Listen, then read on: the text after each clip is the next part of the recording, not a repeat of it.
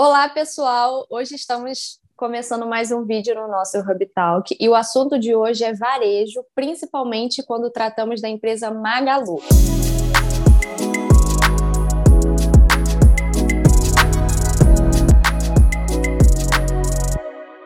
Bem, a contextualização é a seguinte: recentemente, a empresa Magalu, que apresentou quedas significativas nas suas ações nos últimos dois anos, subiu incríveis 30% nos últimos 20 dias. Diante desse cenário, é natural que alguns investidores comecem a se questionar se esse é o momento para investir em varejo ou se deve esperar mais um pouco. Então, né, diante desse cenário, eu gostaria de perguntar para o Ricardo, que está aqui conosco. É, Ricardo, você poderia nos dizer quais são os desdobramentos que podemos imaginar a partir desse resultado em um período tão curto para a empresa Magalu? Boa. Obrigado, Fátima. É, pessoal, varejo é sempre emblemático, né? Acho que vale a pena a gente recortar um pouco o passado para a gente entender um pouco mais o que está acontecendo, né? E aí Magalu acabou criando investidores preguiçosos, vamos falar assim, né? Aquela turma viu os papéis se multiplicarem, né? Então a gente pega de 2015 até 2020 ali o papel multiplicou de forma exponencial e muita gente acabou comprando o papel sem nenhum racional, sem saber e começou a ganhar dinheiro, né? Então, aquele, aquele almoço de domingo, Magalu acabou ganhando aquele protagonismo nos, nos bate-papos e, e começou muita gente, principalmente pessoa física, a montar posição em Magalu.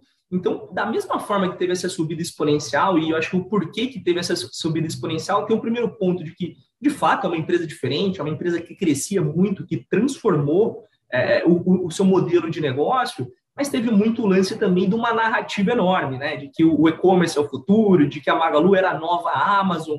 Muitos gestores de fundo montaram né, posições em Magalu justamente porque não aguentavam mais ficar de fora, né? Ver toda aquela valorização e não estar tá participando dela. Mas aí, né, veio o Covid, veio né, algumas outras coisas ali que acabaram né, tornando o ambiente competitivo de Magalu de forma mais emblemática. E aí, de repente, a gente viu ali o mercado pagando mais de 200 vezes o seu lucro, né? Assim, realmente um prêmio bizarro versus players muito bem consolidados. Então, da mesma forma que subiu rapidamente em alguns momentos de forma irracional, agora também caiu aí mais de 85% também de forma irracional. Falando um pouco de perspectiva para o segundo semestre, acho que assim, caiu demais já, né? Assim, tudo, tudo no final tem seu preço. Dificuldade de competição está acontecendo, dificuldade macro, inflação, dificuldade né, das pessoas consumirem coisas supérfluas, mas na última linha, a empresa continua sendo muito boa, muito robusta e com uma visão muito inteligente do que ela vê de futuro. Então, é, no segundo semestre, pode acontecer o que a gente chama daquele rotation trade, né? São investidores que lá atrás saíram de crescimento para valor e agora estão vendo os preços da commodities cair e podem estar saindo de valor e voltando novamente para crescimento.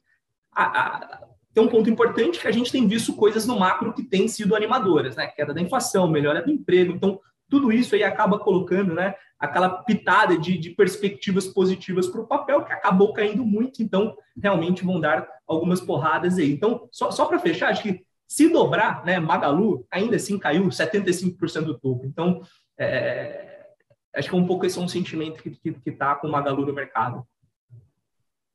Perfeito, Ricardo. Então, assim, além dessa situação, recentemente a Luísa, presidente do conselho de administração da empresa, ela divulgou um vídeo extraoficial indicando que as lojas da rede estão disponibilizando linhas de crédito para que seus clientes possam realizar suas compras com maior prazo de pagamento, né? Só que além disso, deu-se a entender que a Luísa incentivou os clientes a irem às lojas para realizar em carnê, né? E considerando que no Brasil estamos vivendo um cenário de altíssimos juros, de que forma podemos interpretar esse, esse pedido por parte da presidente da companhia?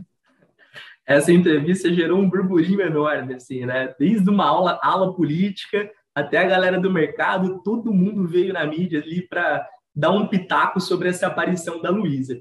Assim, né? Eu, eu sou um cara que sou empresário, então assim, eu meio que tô do lado dela no sentido de que ela tem que vender, né? E não importa como. Por outro lado, é assim, suou um pouco ali de desespero, né? Assim, vem aqui, tem crédito aprovado. Então, fica um pouco aquele mix ali de, de, de sentimento. é óbvio, assim, todo mundo, não é à toa que o papel caiu 85%, é, a empresa está passando por dificuldades, mas dificuldades financeiras não. Ambiente competitivo mais duro, a questão é, tem o Mercado Livre, tem a Shopee entrando muito forte. Dentro aqui a gente tem a gente tem a, a Easy Via Varejo, que agora chama Via, a loja americana. Então é muita gente brigando pelo mesmo negócio. Então você tem que ir para o e-commerce, você tem que fazer um ecossistema muito grande, mas não é novidade para ninguém que todas as varejistas, e não é só a Magalu.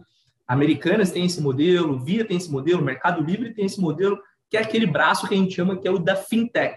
Que até, inclusive, em alguns modelos de valuation aí, o, o, o estava colocando valor adicional aos valuations por conta dessa perspectiva positiva de crescimento de produtos financeiros. Então, quando você pega e olha o crescimento do cartão de crédito Luiza, é enorme, contribui com um resultado relevante dentro do business de Magalu. Então, é óbvio, assim, do ponto de vista para o consumidor, é, é, ruim ir lá captar, né, fazer o, o crediário dele naquele juro muito alto.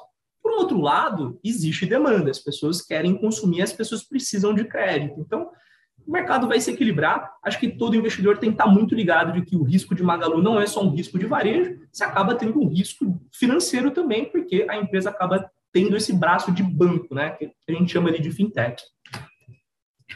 Perfeito. E, além disso, Ricardo, é, a Magalu foi uma das teses mais emblemáticas né, na nossa bolsa recentemente, seja pela alta teórica ou seja pela queda expressiva. Então, eu te pergunto, por que você acha que as ações tiveram essa enorme volatilidade? E, além disso, você acha que os investidores estão pessimistas com relação ao varejo brasileiro? Boa. É, respondendo a primeira, né, acaba conectando muito com o que eu falei do começo de que criou-se muito investidores preguiçosos quando a gente fala de Magalu. Né? Então, tem um pool de investidor pessoa física que entrou de Magalu sem saber o porquê, muito porque ah, a empresa é boa, né? a empresa cresce. E aí, meio que ninguém acabou olhando a questão do preço. Né? E na última linha, a gente, como investidor aqui, a gente precisa ter muito conhecimento. Quando você vai apertar o botão do home broker para comprar um papel, de saber, estou pagando, né? Eu, eu, eu tenho clareza que eu estou pagando todo esse crescimento futuro quando você comprou lá 200 vezes lucro. Por que, que agora que o papel está negociando, sei lá, 80 vezes lucro, ninguém quer comprar Magalu? Então, isso mostra muito da parte do despreparo e um pouco da euforia que o mercado teve com Magalu. É, por outro lado, é, eu acho que existe um pessimismo enorme dentro do varejo brasileiro. Eu não acho que todos esses players que a gente falou vão conseguir sobreviver, né? Só a gente pegar e olhar Europa, Estados Unidos, como que esse mercado ele, ele, ele tem uma dinâmica diferente. Nenhum grande país que a gente vê hoje tem, né? quer ver, ó, é, Magalu, lojas americanas, Via, é, Meli, Amazon, a gente tem sete players de varejo grande no Brasil. Então, não cabe tudo isso. Em algum momento vai ter que acontecer uma consolidação ou alguém de fato vai ter que sair de forma forçada ali dentro né, dessa briga toda, a gente tem como estratégia aqui no Hub, se for escolher, escolher coisas de altíssima qualidade. Dentro da altíssima qualidade, a gente gosta de Magalu e a gente gosta de Mercado Livre. Perfeito. E para fechar esse encontro, Ricardo, eu vou te fazer mais uma última pergunta. Nós conseguimos concluir que, no caso da Magalu, mesmo que o preço da ação esteja caindo, o posicionamento da empresa perante esse cenário econômico que estamos vivendo no Brasil é um pouco arriscado e incomum? Fato, assim, o que eu gosto de falar para o varejo é o seguinte, assim, a dificuldade que nós temos de entender o ambiente competitivo do varejo brasileiro hoje é o que nos deixa de fora desse setor, tá? A gente sabe que o varejo brasileiro é enorme, a gente gosta da tese de Magalu no sentido de que eles querem se tornar o Alibaba brasileiro, eles estão né, se transformando praticamente numa software house. Então, imagina você que tem aquela sua loja de roupa, nunca vendeu online, você pode usar um Magalu como teu braço digital. Então, tem muita coisa legal para acontecer. Por um outro lado, se tem uma coisa que mata né, as empresas, que mata a, o crescimento de lucro, se chama competição. E hoje a competição que a gente tem dentro do varejo, assim, é grotesco, assim, é bizarro. Hoje você bate no Google lá, tênis, Nike, alguma coisa, assim, vai aparecer 30 lugares para você comprar, né? Uma guerra de preço enorme. Então, se a gente tem uma dificuldade de renda hoje, se a gente tem uma dificuldade competitiva hoje, é, como é que vai estar a questão desse crescimento? Por um outro lado, né, todo esse pessimismo e toda essa dificuldade, o mercado antecipa no preço. Então, da mesma forma que o mercado pagou lá quase 30 reais no preço de Magalu, esperando um crescimento meteórico, agora o mercado está com medo, preocupado por conta dessa volatilidade enorme. Magalu se mostrou um preço superior nos últimos três, quatro anos, com crescimento, com, com, com, né, mostrando a questão da digitalização do varejo físico. Assim, a gente admira demais a empresa, o management, tudo que, esses, tudo que essa turma construiu, é, realmente assim é transformacional dentro do, do, da história do varejo brasileiro o que Magalu fez.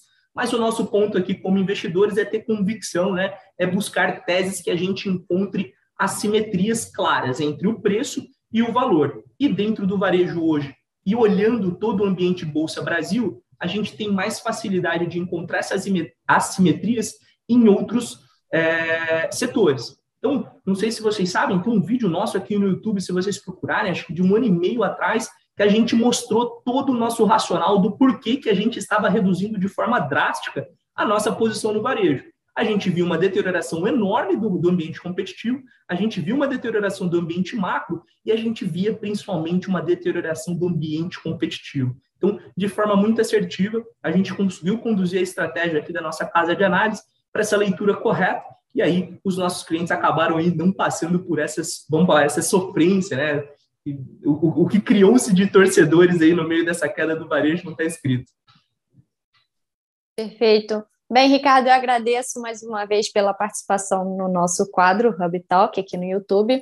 É para você que está nos assistindo, caso você tenha interesse em outros temas, caso você tenha se interessado por o tema que a gente trouxe hoje, nós estamos abertos para ouvi-los vocês nos comentários. Não esquece de deixar seu like e se inscrever no canal, porque nós estamos planejando trazer vários vídeos durante a semana para vocês, tá bom? Boa. Então, mais uma vez, muito obrigada, Ricardo. Valeu, Fátima. Valeu, pessoal. Até a próxima. Um abraço. Até a próxima, pessoal.